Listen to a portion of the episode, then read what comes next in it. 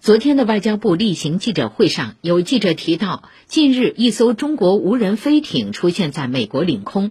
对此，发言人表示，该飞艇来自中国，属民用性质，用于气象等科研。